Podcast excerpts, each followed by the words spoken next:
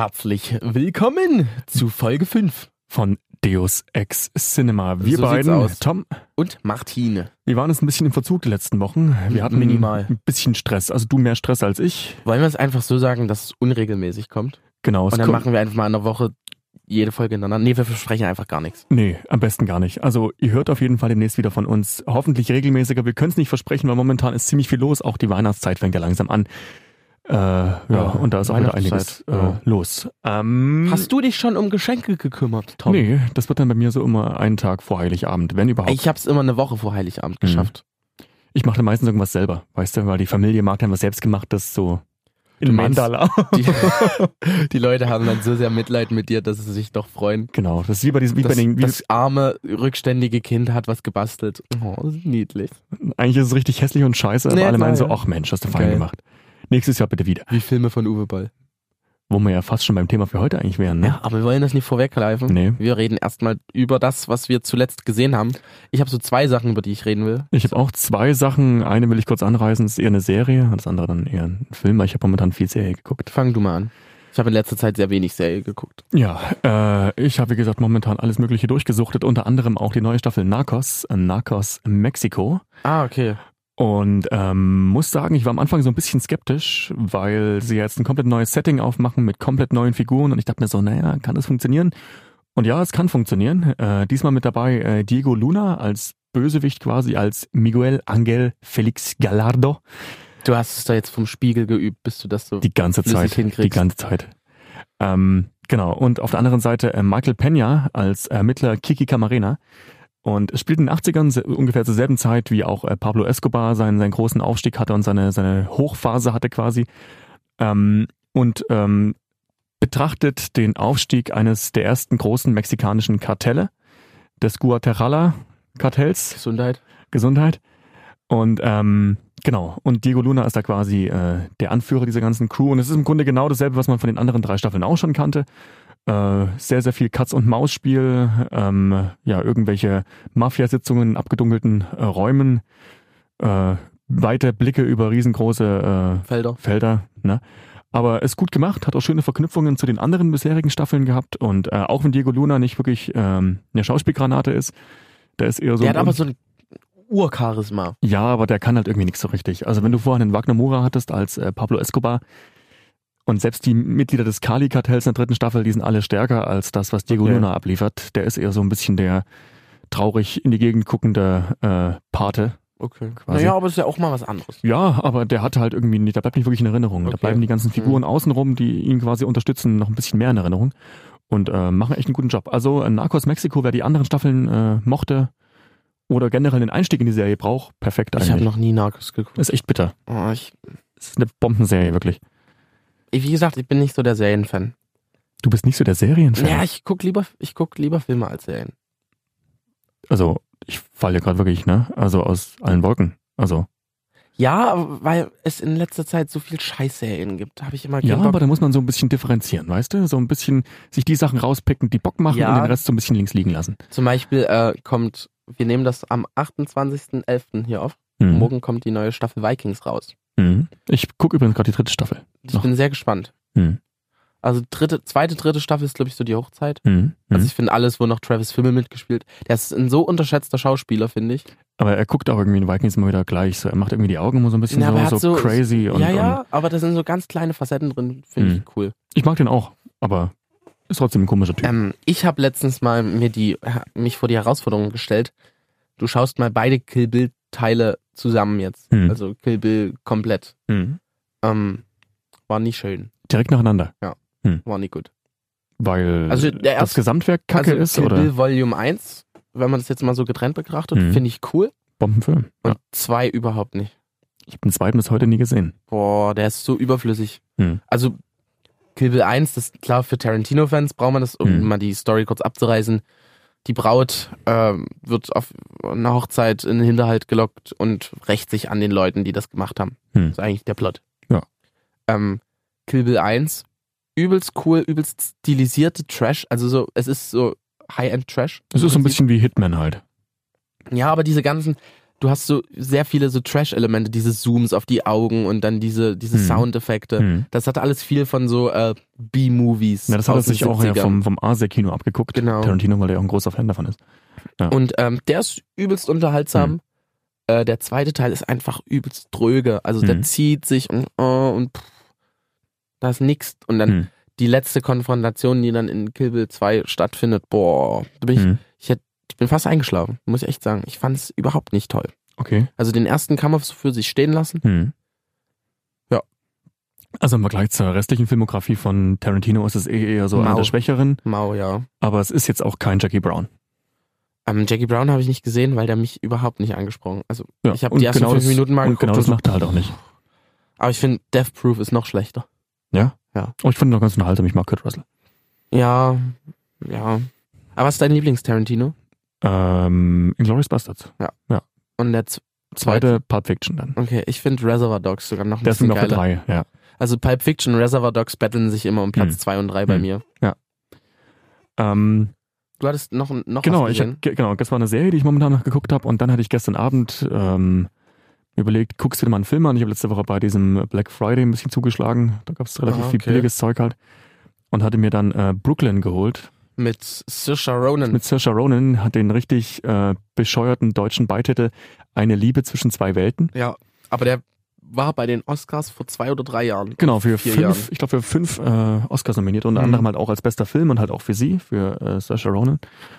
Und habe den immer so alle fünf Minuten ausgemacht. Das ist so ein Hipster-Film, oder? Nee, das, das, also kurz zur Erklärung, worum es geht. Es geht um, ähm, sie heißt Eilish, ist eine Irin in den 50er Jahren und äh, wandert aus von Irland nach New York und hat mit Heimweh zu kämpfen und verliebt sich in New York. Ähm, dann gibt es noch einen Zwischenfall in der Familie, sie muss zurück nach Irland und dann verstrickt sich das alles, weil sie noch einen Typen kennenlernt. Also ein und Hipster-Film. ein Hipsterfilm, ja. ähm, und ich habe den, wie gesagt, die ersten fünf Minuten geguckt, ausgemacht, mir irgendwas anderes rausgesucht, was ich gucken wollte und dann ihn wieder angemacht. und das ungefähr so bis zur 30. Minute. Und dann irgendwann war ich echt so ein bisschen drin und dachte mir so, macht Spaß. Und dann hat er mich Okay. doch irgendwie gepackt. Also der, der ist echt schön. So. Der beschreibt dieses Gefühl der, der Einsamkeit irgendwie ganz cool und auch dieses, wenn man neu ist in einem komplett neuen System und ähm, ich fand den echt ganz unterhaltsam. Es ist jetzt kein Meisterwerk, der ist auch sehr kitschig, weil die Musik immer so ein bisschen drüber ist und Okay. die Dialoge teilweise so ein bisschen, naja, Panne sind. Aber gerade wenn man den im Original halt guckt, ähm, kann man viel Spaß haben mit den ganzen äh, Dialekten. Weil, wie gesagt, dieses ganze irische, dann im Vergleich Mhm. zu dem amerikanischen halt. Und Und Saoirse Diese- Ronan ist einfach zauberhaft. ich mag die persönlich eigentlich gar nicht so sehr. Doch, ich finde die Die ist eine gute großartig. Schauspielerin, aber ich sehe die nicht so gern. Weil ich hatte, ich glaube, den ersten Film mit ihr, den ich gesehen hatte, war Abbitte. Ja. Und da spielt sie ja so eine richtige Kuh. Ja. So mit 13, 14 Jahren. Und da ist sie bei mir so ein bisschen unten durch gewesen. Aber Und es kam doch vorgestern ein neuer Trailer für Mary Queen of Scots raus. Ja, Und genau. auf den freue ich mich sehr. Mit Margot Robbie, Margot ne? Robbie Ja. als Queen Elizabeth und äh, Saoirse Ronan als Mary Stewart. Ja, also die, die kann auf jeden Fall was und die spielt das auch super so. Und das Setting ist cool gemacht, das sieht alles echt schön aus. Erinnert so ein bisschen an The Marvelous Mrs. Maisel. Maisel? Ähm, ja, spielen auch teilweise dieselben Schauspieler mit, also Mhm. Okay. so ein Halt das, ty- einfach- das typische 50er-Jahre-Gesicht. mal kurz hier. Das Set steht noch da. naja, wir brauchen so, so einen Standard-Italiener, der mal guckt, in die Kamera guckt. Ah, okay, ja, komm Okay. rüber. Genau, so läuft das da. Aber wie gesagt, kann man sich angucken, ist es aber auch nicht mega der, der Erfolg. Also mega der Hype-Film. Ähm, das zweite, was ich geschaut habe, was mich nicht mehr loslässt, ich kann dir nicht sagen, ob das ein guter Film ist, ein schlechter Film. Ich weiß auch gar nicht, ich kann dir gar nichts im Prinzip dazu, eine abschließende Bewertung dazu finden. Okay. Ähm, und das bezieht sich ganz gut auf das Thema, über das wir dann reden wollen. Es ist nämlich, also eigentlich bezieht sich nicht auf das Thema, aber wir können daraus eine schlechte Überleitung bauen, will ich damit sagen. Äh, Elementari, der Schmied und der Teufel. Äh, Noch nie gehört. eine Netflix-Produktion, die, Mhm. wir- die mir seit einem Monat immer wieder empfohlen wird. Dann habe ich gesagt, na komm, schau's mal rein. Dann habe ich gesehen, spanischer Film. Und dann habe ich gemerkt, nee, doch nicht spanischer Film. Der f- ist auf Baskisch. Also ist ja nochmal eine Mhm, Region in mhm, Spanien, die mhm. so ein bisschen so wie Katalan, Katalonien. Das Baskenland ist ja auch ein bisschen unabhängiger. Das ist kein eigenes Land, aber ist wie Bayern im Prinzip okay. und äh, Film auf Baskisch. Und äh, ich habe ein bisschen recherchiert vorher. Das ist so eine Volkssage. Es hat so was Fausttisches an sich. Mhm. Okay. Ähm, es geht um einen Schmied, der äh, hat ganz viel Familiendrama gehabt. Mhm. Also so zwei Geschichten sind da so ineinander vermischt. Es geht um die kleine Uschue, die ist, die heißt wirklich, oder Us, ich kann das, ich will es auch nicht falsch aussprechen. okay. Usue. Usur. So wird's geschrieben. So wird's geschrieben. Wir Okay. nennen es jetzt auch ein. Oder ja, einfach so. Und äh, die ist, die ist weise, weil ihre Eltern, ihre Mutter hat sich selber umgebracht und ist Mhm. dann logischerweise im Glauben, also es spielt im 17. Jahrhundert Mhm. und total christlich ganz stark ist sie im Glauben, dass ihre Mutter in der Hölle ist. Und die wird, sie wird von den anderen Kindern damit aufgezogen und sie versucht die ganze Zeit in die Hölle zu kommen, um ihre Mutter dort zu finden. Und äh, Aber es ist ein Realfilm. das, ja, ja. Hm. Ähm, und dann, es gibt halt in diesem Dorf das Haus des Schmiedes oder so ein bisschen abgelegen. Und der, äh, das ist ihr, also ich sag gar nicht, was da passiert ist. Jedenfalls, der Schmied hat einen Dämon gefangen genommen. Mhm. Der sitzt bei dem im Käfig. Der hat sowas, der ist es im, das ist Mephistos kleiner dummer Bruder, wenn ich so ausdrücken will, weil der ziemlich blöd. Und es geht im Prinzip darum, dass die beide, dass die drei Parteien so miteinander so einen Deal aushecken Mhm. wollen, dass alle äh, das bekommen, was sie am Ende wollen. Sehr, sehr, sehr abstrus. Aber du weißt doch, das, du meinst gerade, du weißt nicht, ob er gut oder schlecht Ich ist, oder? kann dir das nie sagen. Hm. Ich, ich habe den auch in sechs verschiedenen Anläufen geguckt, weil es Mhm. also so spanische Sachen mit Untertiteln zu gucken, war okay, aber das Baskische ist irgendwie nochmal was komplett anderes. Das hat so was ganz Tiefes, so Rauchiges irgendwie an sich. Da kommen wir nicht wirklich rein, oder was meinst du? Und es ist ganz schwer halt, weil man kann ja trotzdem anhand der Sprache noch erkennen, die, redet, die reden miteinander, es ist gerade die Stimmung. Und ich habe immer an- das Gefühl gehabt, dass alle so eine Stimmung hatten, so rauchig angepisst. Und deshalb konnte man wenig aus der Sprachemotion rauslesen Hm. und man musste sich nur auf die Untertitel verlassen. Das war schade, aber es ist so, es ist so ver verrückt. Also jetzt kurze Frage, Empfehlung, ja oder nein? Ja, schau dir den mal an. okay. Also ich kann den nie einordnen, was das ist. Mhm. Nee, mach ich. Mach ich, guck ich mal Der an. ist nicht so, der ist nicht so ultra high-end, Mhm. der hat so gerade was so die Soundeffekte angeht, habe ich mir gedacht, uiuiui. Es gibt diesen, kennst du diesen, äh, diesen Effekt, wenn jemand hinter, wenn so ein Jumpscare kommt und jemand greift einem auf die Schulter und reißt ihn rum. Mhm. Dieses, Pfung, Ja. das kommt so sieben, acht Mal in diesem Film. Also ist jetzt quasi, ist, ist es eher ein Gruselfilm dann? Nee, ja, ich, Nee. Aber du kannst, du kannst auch ich genremäßig weiß gar nicht, einordnen. was das okay. ist. Okay. Und der wird, ich glaube, vielleicht, weil Netflix mir den so empfohlen hat mit diesen ganzen kleinen Bildern, habe ich gedacht, das ist irgendwie so ein Fantasy-Action-Film. Hm. Aber davon ist gar nichts da drin. Okay. Aber schau dir den mal an. Dann umsch- Ganz seltsam. wir umschreiben das einfach mit, es ist ein Experiment. Ja, wirklich. Was eigentlich jetzt auch die perfekte Überleitung wäre. Denn äh, das Experiment ist ein deutscher Film. Korrekt. Und äh, wir haben uns heute quasi als äh, großes Überthema genommen, dass wir heute mal ein bisschen ausführlicher reden wollen über deutsche Filme. Also nicht ähm, Schweighöfer, Schweiger, Fuck you Goethe und den ganzen Mist. Das hauen wir quasi alles so ein bisschen in die Tonne, wo es auch hingehört. Ja. Ähm, und konzentrieren uns mal auf so ein bisschen äh, die, die äh, deutschen Filme, die vielleicht wenige Leute kennen oder die man auf jeden Fall kennen müsste, wenn man sich für, für Filme interessiert oder generell mal einen entspannten Abend haben möchte. Naja, Äh, gut. na, nicht unbedingt, ja, Das sind okay. jetzt nicht so die Partyfilme, weil man sich denkt, hey, ja, ja, das komm, stimmt. wir holen uns einen Kasten Bier und schauen einfach mal ganz kurz der Untergang. ja, da hast du recht. so ein Ähm, aber, Feel-Good-Film für den Abend. ja, aber es gibt wirklich äh, immer wieder Beweise dafür, dass das deutsche Kino nicht tot ist. Weil man immer sagt, okay, es, äh, deutsche Kommt Filme nur sind Rotz. prinzipiell kacke. Ähm, es gibt hier und da wirklich ein paar Sachen, die echt hervorstechen. so. Und äh, man kann im Grunde eigentlich sagen, dass sich die ganzen Filme größtenteils halt in zwei Kategorien eingliedern lassen, Zweiter Weltkrieg und DDR. Das sind so ein bisschen die, die Hauptsteckenpferde eigentlich der, der deutschen Filmproduktion. Ja. Und ähm, wo man sich jetzt ein bisschen beschweren vielleicht kann, weil das ein bisschen den, den Genremarkt so ein bisschen, weißt du, Ja. so, so ein bisschen runterzieht.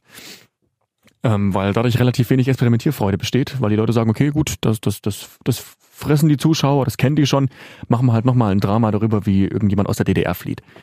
Das stimmt, ja. Ne? Wobei, das, nur, weil, das kommt uns halt nur so vor, weil wir halt übersättigt sind. Ja. Mhm. Ich glaube, wenn jemand nicht diesen soziokulturellen Hintergrund hat, wie wir, Hm. äh, ist das ein super cooles Thema. Möglich. Aber wie gesagt, wenn da im Jahr drei, vier, fünf Filme zu rauskommen, dann reicht's Mhm. irgendwann. Du willst, Und weil, weil das, die deutsche Sch- Schaukultur ist halt auf das Medium Fernsehfilm 90 Minuten ausgelegt. genau, genau. Samstagabend. Obwohl da mittlerweile auch durch äh, solche Sachen wie ähm, ähm, Four Blocks, Dark oder halt Babylon Berlin, Aber das sind ja noch das, Serien. das sind Serien, genau. Aber die prägen trotz allem auch in gewisser Weise die Filmlandschaft. aber finde die ich so ein werden nicht bisschen. geguckt. Die Wa- werden die werden nicht geguckt, die also Serien? nur durch, nur durch Streaming. Im Fernsehen läuft das. Ach so, zu das meinst du. schlecht. Ja. Also im Fernsehen, ich glaube, die erste Staffel vor Blocks lief irgendwie auf TNT-Serie Und auf Mitternacht. Arte dann. Auf Arte. Mitternachts oder so. Hm. Und Das schaut sich niemand an. Hm. Und dann läuft halt Sonntagabends halt immer noch der Tatort oder Polizeiruf oder Soko Genau. Leipzig. Was im Endeffekt ja auch ein Teil der, der deutschen Filmkultur halt einfach ist, muss man auch ganz ehrlich sagen. Das, das, hat, Krimis. das hat, genau, Krimis haben auch einfach ihren Platz verdient, weil wir sind halt irgendwie so ein bisschen auch die Krimination in gewisser Mhm. Weise. Das ist auch vollkommen okay. Aber es ist ein bisschen schade, dass da halt nebenbei so wenig bestehen halt kann. Ne? Und das, äh, deswegen haben wir uns jetzt mal ein paar Streifen rausgesucht, die vielleicht ein bisschen spezieller sind, die vielleicht, die man vielleicht auch kennt oder die man vielleicht auch noch nicht kennt. Wir fangen Also, einfach mal ganz früh an. Mit genau. der Feuerzangenbowle. Mit der Feuerzangenbowle. 1940 war das, ne? Heinz Ja. Rühmann. Heinz Rühmann. Kurzer Ähm, Abriss, worum es geht. Äh, ein Student, nee, anders. Wo fange ich jetzt an? Genau. Sitzen hier Leute da am Abend und die unterhalten sich über ihre Studienzeit. Hm. Und der eine sagt, hey, ich kann mich doch einschleichen als, also der ist nicht mehr Student, Hm. ist erwachsener Mensch und der schleicht sich an eine Schule ein. Und äh, alles Mögliche. Also Es ist ein bisschen Slapstick Ist ein und bisschen Slapstick-Comedy, aber auch so ein bisschen dra dramatös, dramatisch ein bisschen, ja, ein bisschen. Ähm, Buster Keaton trifft, trifft auf Robin Williams. Genau, das könnte man sagen. Ja. Und auch einer der großen äh, Klassiker, wie gesagt, 1940, glaube ich, ungefähr. Mhm. Davor gab es noch zwei Filme, die haben wir jetzt nicht mit, direkt mit reingenommen, obwohl die eigentlich auch ihren Platz verdient hätten. Dann hätten wir einmal Metropolis Ja, aus den 20ern. Ähm, der und ja für viele, viele Thematiken und Motive wegweisend war. Hm. Ja. Ich habe letztens erst ein Queen-Musikvideo gesehen, in dem sie Metropolis nachspielen. Hm, Und M, eine Stadt sucht einen Mörder. Genau. Aus Der- dem Jahr 1931, also äh, ähnlich lang. Ich wollte mir den noch nicht mal angucken, weil den gibt's auf Amazon. Und das Ach so. Problem ist ja, ja, Cool. das Problem ist aber, der Ton ist so unglaublich schlecht. Hm. dass man da sehr, sehr schwer Schade. reinkommt. Und ähm, das sind auch die ganze Zeit Untertitel mit dabei. Und das finde ich nicht so cool, weil Untertitel lenken mich dann oft so ein bisschen halt. Ja, vor allem, ab. wenn, also Wenn man die Sprache Untertitel auch finde ich versteht gut, dann halt, ne? ja, wenn du die Sprache nicht Hm. verstehst, aber wenn du, wenn du die Sprache verstehst und dann noch die Untertitel drunter hast, ist es einfach Hm. nur, kon Ja. worauf konzentriere ich mich jetzt? Ja. Du liest automatisch immer mit. Hm. Aber äh, gerade, wie gesagt, die beiden Filme und auch die Feuerzangenbowle sind so ein, ein, eigentlich so die, die Meilensteine des, des deutschen Kinos, so um die 30er Jahre, 40er Jahre rum. Und dann, na gut, dann gibt es ja noch die Schattenseite, Triumph des Willens, Ja, das stimmt. Was im Endeffekt ja ein reiner Propagandafilm halt was ist. ein Ne? Propagandafilm Mhm. ist und was auch, ich habe mir den angeschaut, es ist halt, es ist kein guter Film. Also, Hm, und du hast, du hast ja ganz viel, äh, ganz viel Kriegsfilme, hm, also nicht Kriegs, nicht Kriegsfilme, sondern Filme, die den tatsächlichen Krieg Mhm. thematisiert haben, so in einem ganz komischen Dokumentations-Propaganda-Ding. Hm. Und äh, da ist filmisch ganz interessante Sachen dabei, aber auf keinen Fall Triumph des Willens. Genau, die Riefenstahl-Filme zum Beispiel. Obwohl es ja eher eine, auch eine Belgierin, ne? Die Leni Riefenstahl, Leni Riefenstahl? kam aus Deutschland. Die hat ja Deutschland. Triumph des Willens gemacht. Genau, genau. Ja. Und, und dann gab's ja aber noch diese ganzen Propagandafilme in den 30ern, 40ern unter der, der Leitung von Goebbels in Jut Anführungszeichen. süß. Genau, genau. Ja. Ähm, aber das ist, glaube ich, jetzt auch, ich glaube, das führt gerade ein bisschen zu weit. Wir bleiben einfach mal beim Zweiten Weltkrieg und haben uns da jetzt mal fünf Filme, so einen ein bisschen in Klammern rausgesucht, über die wir vielleicht mal kurz reden wollen, die das Thema ganz gut abbilden. Und äh, ja, fangen wir einfach direkt an mit einem der größten Klassiker eigentlich aller Zeiten, der jetzt auch seine eigene Sky-Serie bekommen hat. Mein Das- Vati, also ja. mein Vati, also wir sagen einfach mal, um was es geht, das Boot. Das Boot hm, von Wolfgang Petersen. äh, mein Vati ist riesen das Boot-Fan, Mhm. ist auch so hobby-militärhistorisch ganz gut dabei. Mhm. Ähm, der ist von der neuen Serie nicht so überzeugt. Okay. Ähm, muss ganz ehrlich sagen, ich habe mich bisher vor dem Original immer so ein bisschen gedrückt, weil das ist ja wirklich so ein, auch. so ein vier fünf Stunden Teil. Gab es auch teilweise mal so als Serie, so als sechsteilige Serie. Aber ähm, werde ich auf jeden Fall demnächst noch nachholen. Ähm, kurz, worum es geht. Es geht quasi um die Besatzung eines U-Bootes im Zweiten Weltkrieg, zu der unter anderem auch- auch Herbert Grönemeyer gehört. Genau, ja. Das, Ähm, ist, das ist das Verrückteste überhaupt. Genau, und dann quasi wie äh, die Enge quasi dargestellt wird so und, und diese, diese, diese, dieser klaustrophobische Charakter, Ja. den es unter Wasser halt hat und diese Angst, dass du quasi jederzeit sterben könntest, weil sobald dann wirklich Wasser reinläuft, bist du halt echt am Arsch. Ähm, ja, Für und sechs das beschreibt Oscars nominiert. das Boot, ja, genau, für sechs Oscars. Und war es so ein bisschen auch der, der, das Sprungbrett für Wolfgang Petersen, dass er in ähm, Hollywood Fuß fassen konnte und dann sowas gemacht hat wie Der Sturm, Ja. Troja. Ähm, genau. ja. Richtig, äh, was bei das Boot mir immer im Gedächtnis bleibt, ist die Musik von Klaus Doldinger, Mhm. das Boot-Thema. Ja. Und, irgend, und dann gibt es ja nochmal irgendwie so eine andere Version davon, die so elektronischer ist. ich glaube, ich kenne auch nur die elektronische, glaube ich. Okay, also es gibt so Mhm. eine orchestrale Version und nochmal so eine elektronische Ja. Version. Genau, aber die neue Serie irgendwie, die kriegt gemischt, die bekommt gemischte Kritiken. Mhm. Ich hätte es mir, denke ich, trotzdem mal angucken, aber vorher Hm, vielleicht eher ja, das Original. Hm. einfach so, weil es halt einfach dazugehört, irgendwie so ein bisschen. Ja. Ähm, Tom Blaschia spielt damit. Aus Game of Thrones. Und ja. Jacques, Jacques Naga. das wird ja auch, wird ja auch demnächst wieder spannend, was bei Game of Thrones rauskommt. Ja, aber wie gesagt, nach Aber der sehr Das Fass enttäuschenden. machen wir jetzt nicht auf, weil aktuellen dann Staffel ist weinen ein wir uns bisschen- wieder in den Schlaf, Ja, ob Ja. der Qualität der Handlung. Äh, relativ Verhandlung gibt's auch in Der Untergang. Zwei, Ja. 2004. Äh, Bruno Ganz in der Rolle von Adolf Hitler beschreibt die letzten zehn Tage, glaube ich. Ich glaube, ja. Die letzten zehn Tage von, von, von Hitler und, und dem Dritten Reich, wie äh, das Leben im Führerbunker damals war. Und ähm, es ist quasi, es erinnert teilweise auch so ein bisschen an das Boot, so was ich bisher mitbekommen habe, weil es auch immer so die, in dieser Enge halt spielt so und du kannst halt nicht raus, weil draußen ist wirklich, ne, ist, ja, es herrscht Krieg, verdammt nochmal, es herrscht Scheißkrieg. Mhm.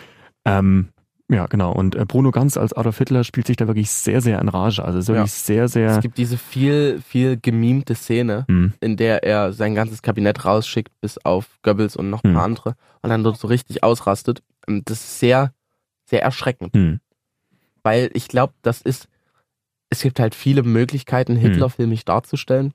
Von äh, äh, Er ist wieder da, hm, Oliver Masucci, bis hin zu Hitler in Wi- Der Wichser Hm. von Christoph Hm. Maria Herbst. Aber das ist halt, weil es irgendwie so, so ohne Pompösität Hm. stattfindet, Ja. es ist sehr erschreckend. Zumal äh, Hitler quasi auch nicht als das, das krasse Monster dargestellt wird, sondern es wird immer noch versucht, seine, seine andere Seite noch so ein bisschen zu präsentieren quasi. Ähm, und das Ganze wird so ein bisschen ge geschildert aus der Sicht von Traudel Junge, die ja seine Sekretärin war bis zum, bis zum Ende, auf deren Memoiren, glaube ich, auch das Ganze basiert, soweit ich das weiß. Oh, so weit bin ich ja gar nicht drin. und ähm, generell auch hochgradig gespickt mit, mit äh, allem, was die deutsche Filmlandschaft an äh, krassen Schauspielern hat oder hatte 2004. Und äh, beeindruckend, sehr verstörend, gerade wenn es dann so aufs Ende hinzugeht und, und du merkst, wie die Verzweiflung überall herrscht und bedrückender Film, Ja. echt sehr bedrückender Film. Ähm, weil wir gerade bei bedrückend, verstörend und Zweiter Weltkrieg waren, ähm, der Film, den ich mir heute Abend anschauen will, Mhm. äh, Der Hauptmann, Mhm. es geht um Willi Herold, der ist, äh, also diese Geschichte, na, das wusste ich zum Teil gar nicht, diese Geschichte ist zu 100% wahr. Ich weiß, ich war damals im Kino dazu direkt, ja. Ähm, der- also ich will mir den heute Abend anschauen, weil der, glaube ich, jetzt auf Amazon raus ist. Mhm. Geht um Willi Herold, der ist Deserteur, flüchtet vor den Feldjägern und äh, stolpert dann über eine Offiziersuniform Mhm. und sammelt dann nach und nach so versprengte Soldaten um sich und bildet dann das Schnellgericht Herold und Mhm. reist mordend durch die Lande. Mhm. Und äh, in Schwarz-Weiß der Film kam dieses Jahr raus. Ja. Äh, und Mhm. ich bin, oh mein Stuhl knarrt, oder? Knackt's ein bisschen, Warte mal, ne? ich stell mich jetzt hin. Mhm. So. Au. Alter Mann. Alter Mann, ja. Ja. Kam Nee. dieses Jahr raus, genau. Mhm. eigentlich am Anfang habe ich gedacht, na gut, mal schauen irgendwie. Schwarz-Weiß, deutsche Kunst, mal schauen, was es ist. Mhm. Dann habe ich gesehen, Frederik Lau spielt mit. Da war ich so ein bisschen auf der Seite, schau es dir mal an. Und dann habe ich mir den, Alexander Fehling noch mit. den Trailer Mhm. mal genauer angeschaut und äh, ein bisschen Hintergrundwissen mir dazu angeeignet. Und ich habe jetzt sehr, sehr viel Lust auf den Film. Mhm. Ich glaube aber, das ist nicht so ein Film, den man sich zum Abend anschauen sollte, wenn man dann noch entspannt einschlafen will. Ähm, ja, mag sein. Also ich hatte mir den damals halt wirklich, ich, da war eine Premiere in Leipzig halt, wo auch die Schauspieler da waren und, und der Regisseur waren da. Und die hatten danach noch so ein Q&A gehabt und das war schon er, erschütternd so, wenn sie den wirklich nochmal aufgelistet haben, okay, das ist genauso passiert, das ist jetzt vielleicht ein bisschen Fiktion, aber das war wirklich so und, und man will das gar nicht so wahrhaben, dass das alles genau so passiert ist, weil es gibt teilweise richtig verstörende Szenen in dem Film, weil er gerade meint, er zieht so ein bisschen Mhm. morden durchs, durchs Land und versucht Das quasi ist seine- Also eigentlich die Untertreibung des Tages. Ja. Er zieht ein bisschen morden durchs Land. Ja, er zieht Morden durchs Land. Ja, so, aber er, ja. zieht, so, er zieht ein bisschen Morden durchs Land. Ja. Klingt so wie ein Satz aus so einem Kinderbuch. ja, das stimmt. Das ist eigentlich echt nicht witzig. Ähm, und da gibt es teilweise richtig, richtig krasse Szenen, gerade wenn er mal versucht, seine eigene Identität zu Mhm. schützen so, und, und die Rolle aufrechtzuerhalten, die er spielt, und geht dann noch grausamer vor. Und das ist teilweise einfach echt nur bitter. Also richtig, richtig bitter. Und das macht das Schwarz-Weiße noch ein bisschen heftiger, weil du kannst halt dann Gewalt noch ein bisschen Ja. expliziter halt darstellen. Weil wir gerade bei Schwarz-Weiß sind, hast du das, hast du vom neuen Projekt von Peter Jackson gehört? Habe ich gehört. Das ist eine, Sehr, sehr geil. ja. äh, der hat Footage aus dem Ersten Weltkrieg genommen und hat eine Dokumentation zusammengeschnitten. Sie kamen nie nach Hause oder so heißt die, glaube ich. Hm, irgendwie sowas, ja. Und äh, sie haben äh, das so Voice-Over Mhm. gemacht, mit Lippenlesern rekonstruiert, was die Leute in den Videos gesagt haben. und jedes Bild koloriert. Hm. Und wenn man sich so die Übergänge anschaut von Schwarz-Weiß in dieser richtig schlechten Qualität zu Full HD Hm. in Farbe, das ist wirklich so ein Film, den muss man sich eigentlich angucken. Und vor allen Dingen auch im Kino angucken. Hm. So, und der schafft es aber, glaube ich, auch bei uns in die Kinos. Auf- Auf jeden Fall. Also es, es hieß irgendwie, dass der bei uns gar nicht in die Kinos kommt, aber jetzt war das Interesse anscheinend so groß, Hm. dass der jetzt doch irgendwie noch. Äh, Das ist ja nicht nur Fuß ein, fassen ein kann. künstlerisches Projekt, das ist ja auch sogar ein historisches Projekt. das wenn ist man der sich Wahnsinn. anschaut. Und, und genau das ist auch der Grund, warum man, glaube ich, Kino auch lieben könnte. Oder liebt, weil es wirklich genau solche Sachen möglich macht. Bombe. Oder dass halt James Cameron mal mit seinem U-Boot rumfahren kann. Ist im Prinzip die andere Richtung. Ich habe mir vor drei Tagen nochmal Titanic angeguckt. Ach, Tom, Nachts um zwölf. Tom, die Sucht darf nicht wieder anfangen. Nachts um zwölf, man kam aus dem Club, weißt du. Und dann Nachts hat um man- zwölf, schnell Titanic. Und dann hat man sich noch Titanic gegönnt. Dreieinhalb Stunden. Äh, Wie man es halt macht. ne? toll. Ja. Ich liebe den immer noch über alles. Ähm, ja, der Hauptmann. Guck ihn dir wirklich an. Ich habe sehr viel, sehr viel, sehr viel Der Lust. ist echt stark. Ähm, dann haben wir noch einen, der vielleicht so ein bisschen, Rausfällt aus der bisschen Reihe. rausfällt, aber der wurde teilweise halt auch in Deutschland gedreht, hat einen sehr, sehr hochkarätigen deutschen Cast mit dabei. Unter anderem Bela B. von den Ärzten. Was macht denn der? Der spielt einen Einweiser im Kino. Ach, im Kino. Ja. Stimmt. sehr seltsam. Inglourious Bastards, wir hatten es Inglourious vorhin schon Basterds. gehabt. Ähm, mein liebster Tarantino. Ja. Und auch so der Durchbruch für Christoph Waltz in Hollywood. Toll. Das stimmt. Das bereue ich mittlerweile, also weil Inglourious Bastards Christoph Walz Leistung ist sehr, sehr, sehr, sehr, sehr super. Mhm. Einfach. Ich wollte- Überragend. Ich wollte jetzt noch ein anderes Hm. Adjektiv finden, aber es kam nicht.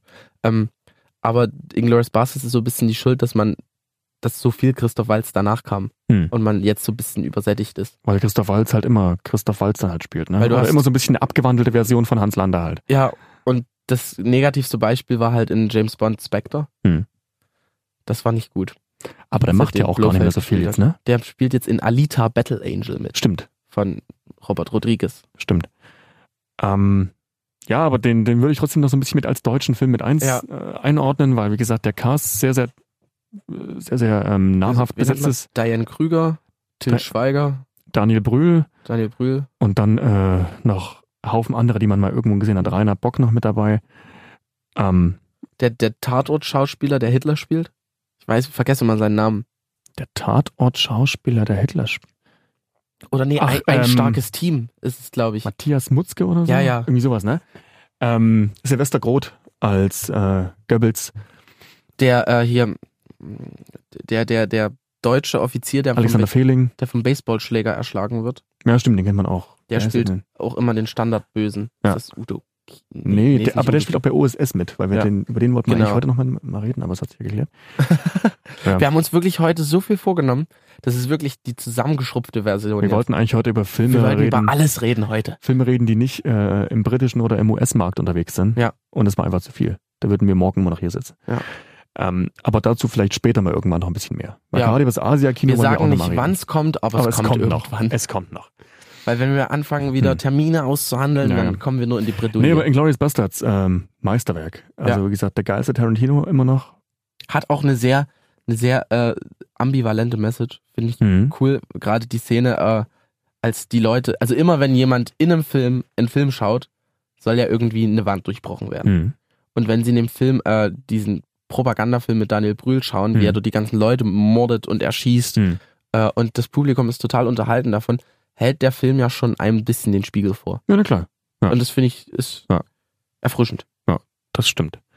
Ähm, dann hatten wir noch einen auf der Liste gehabt, den wir aber, glaube ich, woanders hinschieben, weil das passt nicht mehr so in die Zeit des Zweiten Weltkrieges. Das Weiße Band Das weiße spielt Band, ja noch vor dem Ersten Weltkrieg. genau, vom Ersten Weltkrieg und äh, zeigt so ein bisschen mysteriöse Ereignisse in einem sehr, sehr konservativen äh, Dorf auf. Also es geht im Prinzip, im Prinzip ist es eigentlich ein Film, der sich um Erziehung dreht. Wenn man Genau, es so genau. Und, und zeigt da so ein bisschen quasi die, die Vorzeichen für die NS-Ideologie so ein bisschen. Äh, den haben wir mal, den haben wir mal äh, im Geschichtsunterricht geschaut, aber viel zu früh. Also, Mhm. Den versteht man als Kind auch nicht so wirklich. ne? das ist, Hm. irgendwie auch mit 15, 16 Nee. Jahren ist das interessiert noch man nicht, sich da auch nicht für. Also der ist freigegeben ab 12, aber einem Zwölfjährigen das zu zeigen ist, ist Es geht halt auch sehr, sehr viel um halt eher so zwecklos. psychische Gewalt als, als physische Gewalt. Ja. Und ähm, beeindruckend war, glaube ich, auch für den Auslands-Oscar nominiert Mhm. in dem, in dem Jahr dann. Und ähm, ja. Christian Friedel spielt mit. Ja. Christian Friedel ist ein Schauspieler, den sehe ich sehr, sehr, sehr, sehr, sehr gerne. Mhm. Den habe ich im Theater sogar mal gesehen in Dresden, Mhm. weil er da immer seine Hamlet-Vorstellung macht. Mhm. Hamlet als musikalisches Theater. Sehr, Okay. sehr zu empfehlen. Ich Hm. habe am Anfang gedacht, puh, was ist das für ein Avantgarde-Kunstscheiß Hm. hier. Aber es ist großartig. Wirklich großartig. Geil.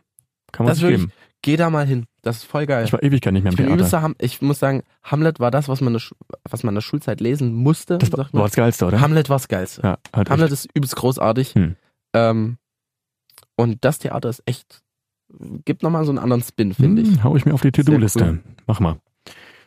So, dann würde ich sagen, springen wir einfach mal ein paar Jahre Nach äh, vorne. nach vorne. Und zwar äh, zu diesen ganzen DDR-Filmen, die wir schon beleuchtet haben. Beziehungsweise Filme, die den Ost-West-Konflikt oder die Zeit des, Genau. der, des zweigeteilten Deutschlands Genau, aber beleuchten. die meisten Filme zeigen dann meistens halt schon eher das, das, das Leben aus der DDR und die Unterdrückung durch die Stasi und so. Das ist halt mittlerweile auch ebenso wie der Zweite Weltkrieg ein sehr, Mhm. sehr ausgelutschtes Thema, was man als Deutsche mittlerweile schon sehr, sehr oft gesehen hat und sich denkt, irgendwann reicht's mal. Weil wir gerade dabei sind. Ich hatte letztens die, die verrückteste Idee aller Zeiten. Es ging, äh, das war so ein, ich weiß nicht, wir haben da irgendwie gesoffen und wir meinten, hey, eine Idee für eine Sitcom oder so. Alle Sitcoms sind irgendwie gleich. So, Mhm. ist immer dasselbe. Und da hatten wir irgendwie die Idee, eine Sitcom in der DDR, in der drei Studenten oder vier Studenten zusammen in der WG wohnen und die sind alle IMs bei der Stasi und bespitzeln sich gegenseitig. Und das ist so blöd. Wir fanden das so lustig. Machbar. In, den- in Es den ist- Hauptrollen du. Nee, in den Hm. Hauptrollen Frederik Lau, Christian Friedel. Einfach, weil ich sie großartig finde. und Tom Schilling. Und Tom Schilling und Hm. Tom Blaschier.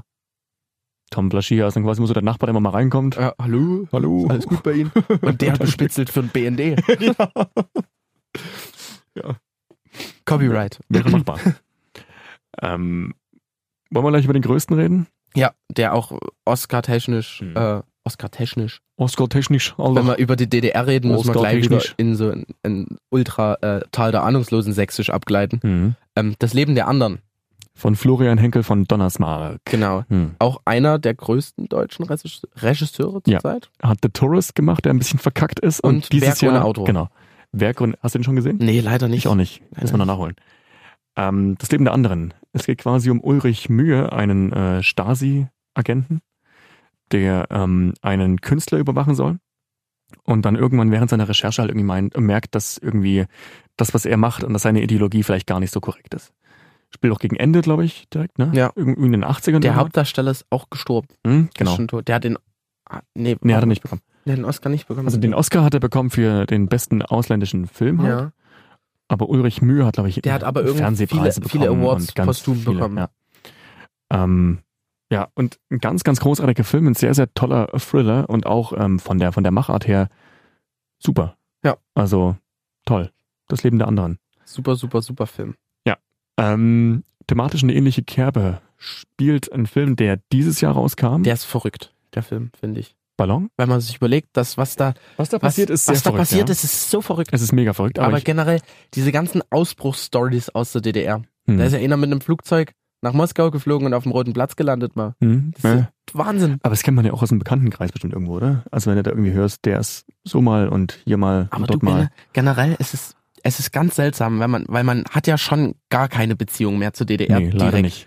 Aber wenn man so von der Generation, die unsere Eltern sind, so ein bisschen mitbekommt, Hm. Ähm, ich habe auch letztens erfahren, dass mein Fußballtrainer äh, Na Nachrichtenoffizier für die Stasi bei der NVA war. Mhm. Also einfach, es ist einfach total surreal, Hm. dass man seine, seine äh, Mitleute bespitzelt. Krass, ne? Es, war, es ist ganz seltsam. Mhm.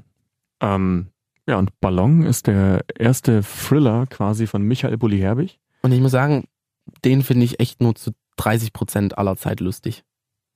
Michael Bulli. Michael Bulli-Herbig, ja. Selbst seine Komödien finde ich echt ich nicht so dachte, du meinst geil. das Ballon. Nee. Den findest du keinerzeit witzig. Nee, Michael Bulli Herwig ist wirklich so, es ist nicht Hit or Miss, es ist Hit or Miss, Miss, Miss, Miss, Miss, Miss, Mhm. Miss. Obwohl ich ganz ehrlich sagen muss, ich habe immer noch so ein, so ein, so ein Herz für die Bulli-Parade, für den Film. Nee. Doch. Ehrlich? Ich, ich mag den. Boah. Ich, ich, weiß, Boah. ich weiß, der ist kacke, aber. Boah, da kräuselt sich bei mir alles nach Und da hinten. zündet auch nicht jede Episode, aber ich finde da immer wieder so, ge- so geile Gags drin, wo ich mich einfach wegpacken kann. nee. Also Shoot is Money Too und Traumschiff Surprise, every day, aber nicht Bulli Parade. Wer soll denn morgen Tante Blaue Tonne wieder abhauen? nein. Ach komm, das ist doch witzig. Nein! Das, das, dafür schämt man sich Nee, höchstens. ich finde das toll. Aber Gott, oh es, Gott. es geht also nicht genau um seine Komödien, sondern eher um, genau, wie gesagt, wie gesagt seinen ersten Thriller, Ball dieses Jahr rausgekommen. Es geht um die Flucht aus der DDR mit einem Heißluftballon. ähm, über die Grenze nach, nach Bayern. Und äh, zwei Familien machen sich da gemeinsam auf die Socken und möchten das wagen. Die erste Familie hat schon mal einen Versuch gewagt, der ging so ein bisschen nach hinten los und äh, es, ist, es ist quasi so ein, so ein Spiel gegen die Zeit. So, also bis die Stasi quasi herausfindet, dass der Ballon, den sie entdeckt hatten, zu dieser Familie gehört. Und ähm, sehr, sehr spannend gemacht. Ich hab den leider noch nicht gesehen. Sehr, sehr undeutsch.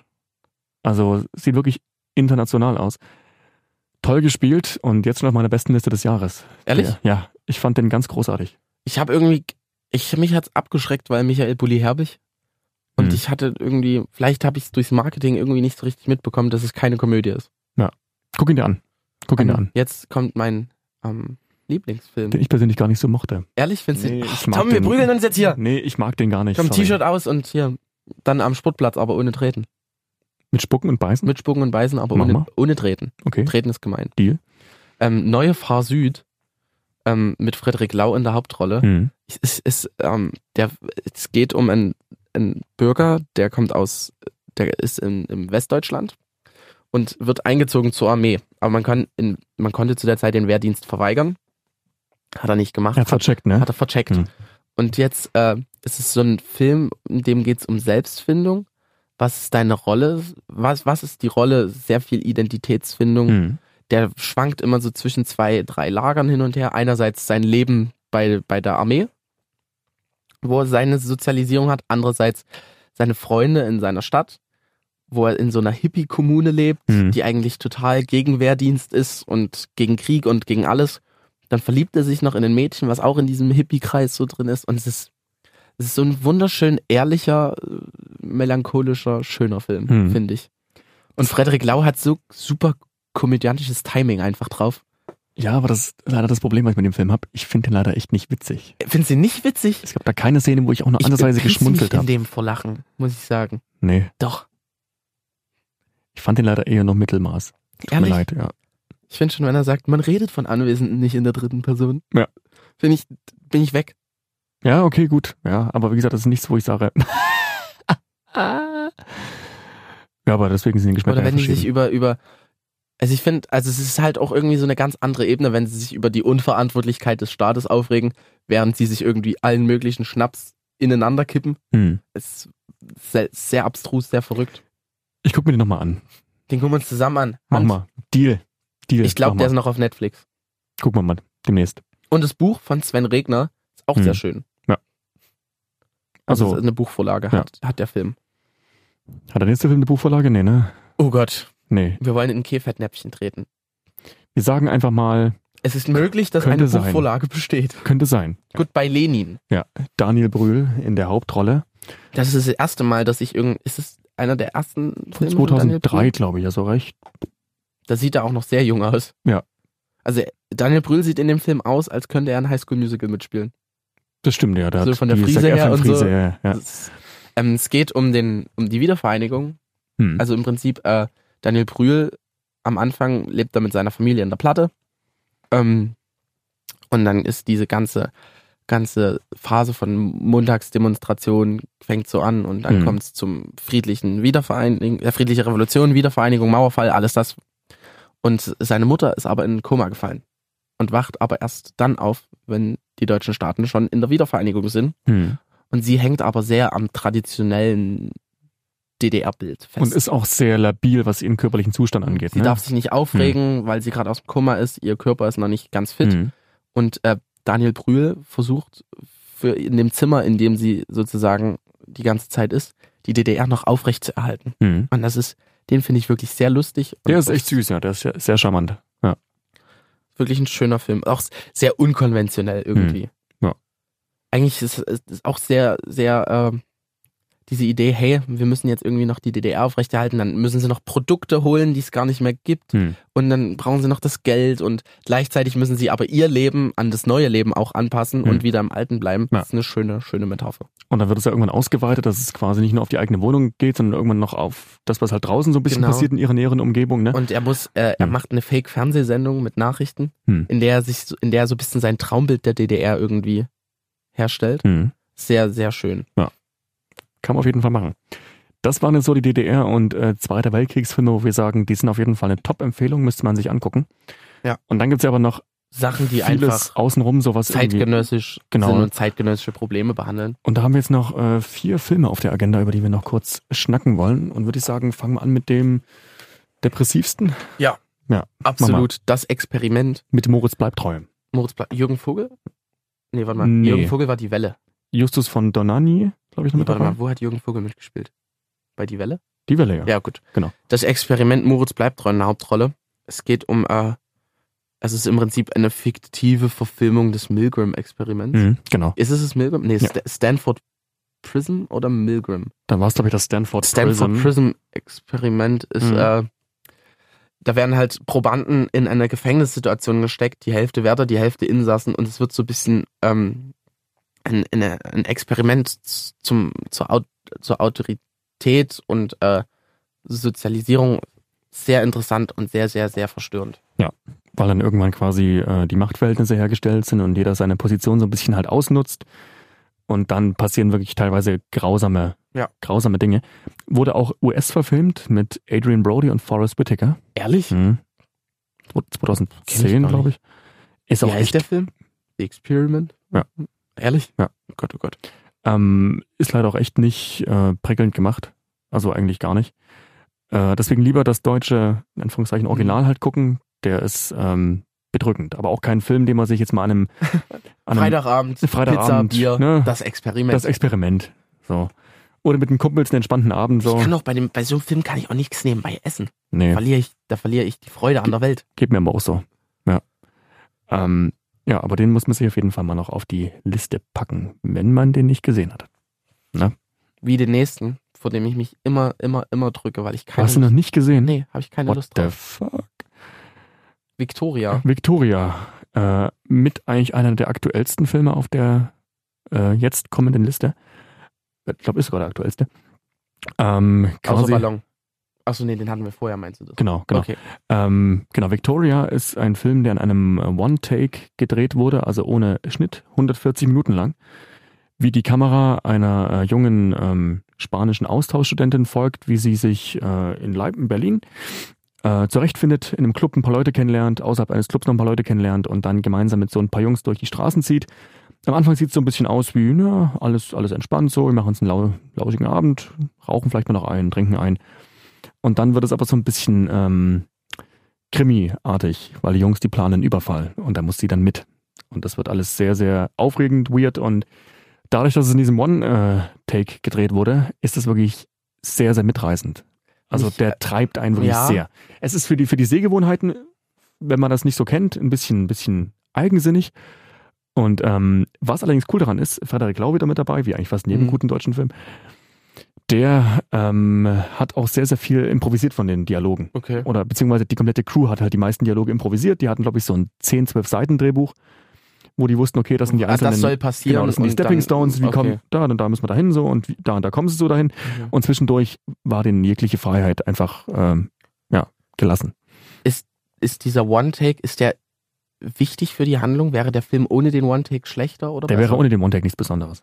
Also der, der Film lebt schon von diesem Experiment halt. Okay. So. Dann weiß ich nicht, ob mir dieses Experiment gefällt, muss ich sagen. Schon, weil, ich denke, es gefällt dir schon, weil es zieht dich halt rein. Und das ist wirklich was, durch diesen One-Take bist du viel, viel mehr an den Hattest Protagonisten du halt. Birdman-Charakter? Ja, es ist halt, ja, schon. Okay. Ähm, Birdman hat mir eigentlich sehr gefallen. Birdman ist ein großartiger Film. Ganz toll. Aber ich irgendwie, ich habe immer gedacht, okay, Kunstprojekt von Mhm. Filmabschlussstudenten Mhm. muss man jetzt nie haben. Aber es haben echt viele Leute gesagt, dass der großartig ist. Deshalb werde ich mir den wahrscheinlich nochmal zu Gemüte führen. Ist auch mein liebster deutscher Film. Ehrlich? Ja. Na Definitiv. dann, gucken wir den Mhm. zusammen. Erst, welchen zuerst? Neufer Süd oder Victoria? Victoria war das gut. Wow. Und den hast du noch nicht gesehen, deswegen. Das stimmt, das stimmt, ja. Ähm, ja, Victoria. Toller Film, toller Thriller. Dann der nächste, den wir noch haben. Oh boy. Der Lieblingsfilm meiner Deutschlehrerin, Kann ich verstehen. Kann ich verstehen. Der meiner ist auch ehemaligen Deutschlehrerin. echt- Wieder ein Das klang schwarzer. jetzt so, als würde ich, Was als willst du wär- würde ich noch Deutschunterricht bekommen. Naja, ich sag mal so bei deinem Vokabular, ne? Ich Oh, mein, das ist ein- was soll denn das jetzt hier heißen? Naja. Müssen wir mal die Relation der Affe-Manns hier nochmal auschecken? Und so? Oh, jetzt packt aber hier die ganzen krassen Fremdwörter aus, die, die, Ja. die kenne ich gar nicht. Ähm, oh boy, in Schwarz-Weiß gedreht. Es geht quasi darum, wie ein äh, Student, gespielt von Tom Schilling, so ein bisschen mit seinem Leben nicht richtig zurechtkommt und äh, sich so ein bisschen finden muss, hat alles Mögliche abgebrochen, was er in seinem Leben angefangen hat. Ein zerrüttetes Verhältnis mit seinem Vater hat er auch und er verliert sich so ein bisschen in einer Nacht in, in Berlin und streift da so ein bisschen durch, durch die Straßen und lernt alle möglichen verrückten Charaktere halt einfach kennen und lernt die Stadt auch einfach noch ein bisschen kennen. Und ist auch so ein bisschen eine, eine Ode oder halt eine Hymne auch an die, an die Mhm. Stadt. Und ähm, ein tolles Drama finde ich jetzt nicht so stark äh, wie jetzt vielleicht äh, Victoria, was finde ich noch eine bessere Berlin-Hommage bietet, weil du, wie gesagt, viel, viel mehr dran bist. Aber trotzdem, toller, toller Streifen. Oh boy. Ähm, Tom Schilling habe ich das erste Mal gesehen in Unsere Mütter, unsere Väter. Hm? Der ist auch in äh, Zweiter Weltkrieg wird er behandelt. Hm. So ein dreiteiliger Episoden. Ja. TV-Film, ne? Ja, und dann habe ich äh, noch immer mal von einem Film gehört, Reggae ist tot, es lebe der Punk. Ja. Hast Aber du Oh, der soll, hast nee, du ist- den gesehen? nee, das soll richtig, das soll echt kacke sein. Ja, und in Schwarz-Weiß zum Teil und Hm. ziemlich verrückt, auch mit Tom Hm. Schilling in der Hauptrolle. Und da habe Ja. ich mal gesagt, den schaust du dir an und das sage ich mir seit drei Jahren. Hm. Ganz schlimm. Aber oh boy, äh, ja, so ein bisschen, du hast gesagt, so eine Hymne an die Stadt, Hm. an die, an die Hauptstadt. Ja. Und auch so ein bisschen, ein bisschen ein, ein Bild hat auf die Generation kein Plan. Zu der wir in gewisser Weise ja auch. Beziehungsunfähig. Ja, genau, beziehungsunfähig und kein Plan, das ist so ein bisschen ja unsere Generation. Ähm, ja. Also ich glaube auch eher so für, für die Art, äh, für die, für die, für die Altersgruppe hat, glaube ich, auch eher gemacht. Ich weiß nicht, ob sich da jetzt Ältere mit identifizieren können, Mhm. mit den Problemen eines äh, Studienabbrechers und äh, Mhm. Ich finde aber planlosen- gut, Das ist eigentlich klein, ein ganz gutes Abschluss, also so ein, so ein Gedanke, den man jetzt mal fassen kann, ähm, wenn wir jetzt über die ganzen Filme geredet haben. Das sind von der Kritik gefeierte Filme. Hm. Im Prinzip alle jetzt die Bandbreite durch. Ja, ja. Vielleicht bis auf Neue Frau Süd. Weil, Der wird, nee, der wird ja auch von der weil du Kritik. gehörst ja auch zur Kritik. Ja, aber ich bin ja auch nicht der Maßstab. Ähm, aber warum, warum kommt dann trotzdem viel seltsames, eher weniger gutes Zeug im Fernsehen und im Kino? Weil das keine Kassenmagneten sind. Das ist leider echt das Ding. Die kommen bei der Kritik, kamen die alle gut an. Aber wenn ich jetzt nicht mit der Hauptmann mir rannehme, was echt ein starker Film dieses Jahr war, oder Der halt, hat doch gefühlt nichts eingespielt, der oder? hat wenig eingespielt, glaube ich. Und im Vergleich zu Fuck You Goethe 3, der ja auch dieses Jahr kam, Ehrlich? Fuck You Goethe 3 kam, letztes Jahr. sicher? Sicher. Ganz sicher? Das Ganze, um was wetten wir da? Ich, weiß, ach, ich bin Wir immer so schlecht gucken im jetzt, wir Wetten. gucken jetzt. Dieses Jahr. Nee, letztes Jahr. Letztes Jahr. Sag ich da letztes Jahr. Ähm, fällt halt ab. So, Mhm. weil die, die meisten wollen halt einfach, wenn die sowas hören wie Zweiter Weltkrieg und das ist richtig deep, Ja. das ist denen teilweise einfach zu dröge, die meisten, die meisten zuschauen. Und die wollen dann eher so ein bisschen die schnelle Unterhaltung mit den, mit den Freunden ins Kino gehen, weil das ist ja eh das Geilste. Und die wollen einfach mit dem geilen Gefühl aus dem Kino rausgehen, was ich auch niemandem jetzt großartig äh, übel nehmen kann. Ja. Aber ich finde es einfach schade, dass dann genau solche Filme so ein bisschen halt unterm Radar dann bleiben. Mhm. Aber Ja. ich finde auch, es gibt ja noch diesen anderen Typus deutscher Film, Romcom halt. Ich glaube, du hast vorhin gesagt, Deutschland ist Krimination. Ich glaube, Deutschland ist so die Romcom-Nation, was das Kino angeht. Findest du? Naja, so diese ganzen Kainoha, diese Till Schweiger, Matthias Schweighöfer, Fil Mhm. Feelgood-Filme. Ja, Wo okay. auch Florian David Fitz immer mal noch so ein bisschen Mhm. rumturnt oder so. Den ich leider finde ich, also Ich mag Ich- den. Ich, Aber ich der mag den macht halt auch. viel Kack. Und genau das ist das Problem. Weil der Typ hat eigentlich echt was drauf und der macht halt viel Mist. Ähm, hast du seinen neuen Film gesehen gehabt? Jetzt der Vorname? Äh, nee, den will ich mir aber noch Den an. will ich mir auch noch angucken, weil der soll Aber ich echt gut kenne das sein. Buch, Mhm. beziehungsweise das Theaterstück. Mhm. Ähm, ja, ich, wie gesagt, ich, ich finde es einfach sehr, sehr schade. Ich glaube, ich glaub, Ballon hat, glaube ich, auch einiges eingespielt, weil halt viele einfach mit der Prämisse rein sind, okay, es ist jetzt ein Herbig-Film, Ja. kann ich mir angucken. Aber sowas wie Victoria oder Oh Boy oder, keine Ahnung, wie gesagt, der Hauptmann geht, glaube ich, echt ein bisschen unter. Ja. Leider. Das ist schade. Mhm. Das, Prob- das ist aber auch so ein Ding, das, wie dieses Filmförderungssystem hier aufgebaut ist. Ja, ne, wie gesagt, weil die alle so ein bisschen auf die sichere Bank halt spielen. Ja. Und äh, wenig Experimente zulassen. Hast du Stereo gesehen? Nee, Mit Moritz Bleibtreu und äh, Jürgen Vogel? das sagt mir auch gar nichts. Jürgen Vogel arbeitet äh, als, ähm, ich glaube, als boah, Motorradreparateur oder irgendwie sowas. Reparateur. Ja, keine Ahnung, was der macht. Irgendwas mit seinem Motorrad. Dein Vokabular ist ja heute wirklich unübertrefflich. Tom. Deswegen gebe ich auch noch, äh, gebe ich mir auch noch zum deutschen Gibst du mir Unterricht. dann noch Deutschunterricht? Ich gebe dir noch deutschen Unterricht, damit du Dankeschön. noch ein bisschen äh, auf, auf den Damm kommst. ähm, da geht es darum, dass, dass er halt irgendwie ständig einen Typen sieht, der halt einfach irgendwie in sein Leben halt tritt und er hat irgendwie eine Verbindung zu ihm, aber weiß nicht, oder keiner weiß so genau, was das eigentlich ist. Und äh, ist so ein bisschen Mystery-Thriller-mäßig. Ist jetzt auch nicht mega der, der geile Film, aber es ist ein Experiment. Okay. Und das, das, das, das ist der Beweis, dass sich viele deutsche Filmemacher eher so ein bisschen diese Genremäßige halt wünschen.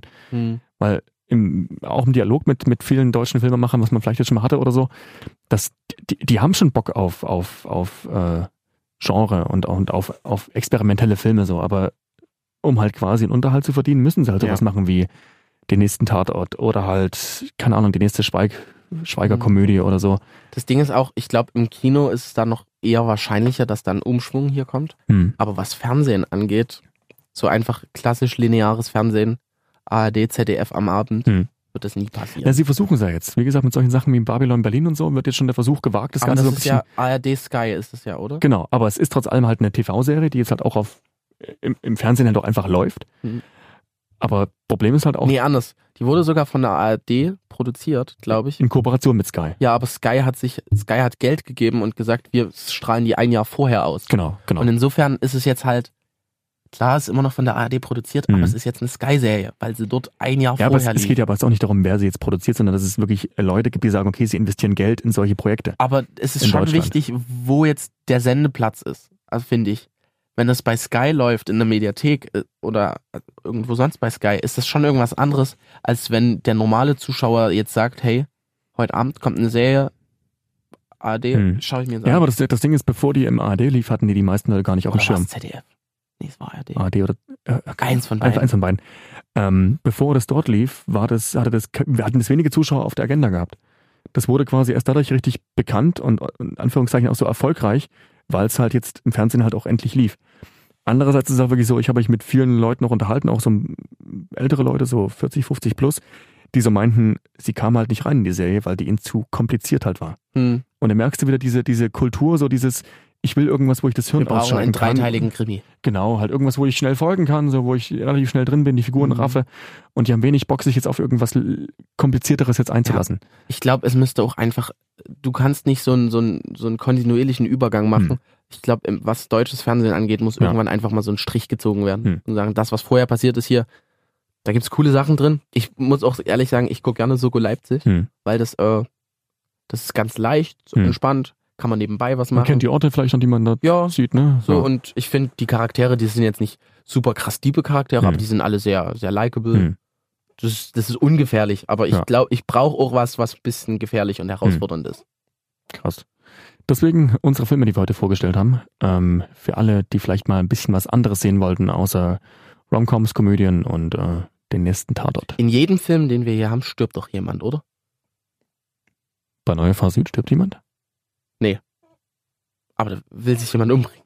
Bei Gut bei Lenin stirbt jemand? Ah, das stimmt. Also, ich wollte sagen, ich wollte damit sagen, überall Mord und Totschlag. Also kein Film, wo eigentlich ansatzweise irgendwas von viel gut ist. Ja, das Ding ist, wir haben jetzt wirklich, also eher so die Vertreter rausgesucht, die so ein bisschen Hm. deeper halt sind. Ja, Wenn es schon draußen regnet, kann man den Film auch anmachen und dann regnet es auch drin. Richtig, genau. Ziehen wir das einfach durch. Ja. Das war Folge 5. Was demnächst passiert, ist schwierig zu Wir sagen, wollen weil wir nichts uns sowieso versprechen. an nichts halten können. Mhm. Aber wir haben jetzt fünf Folgen hinter uns.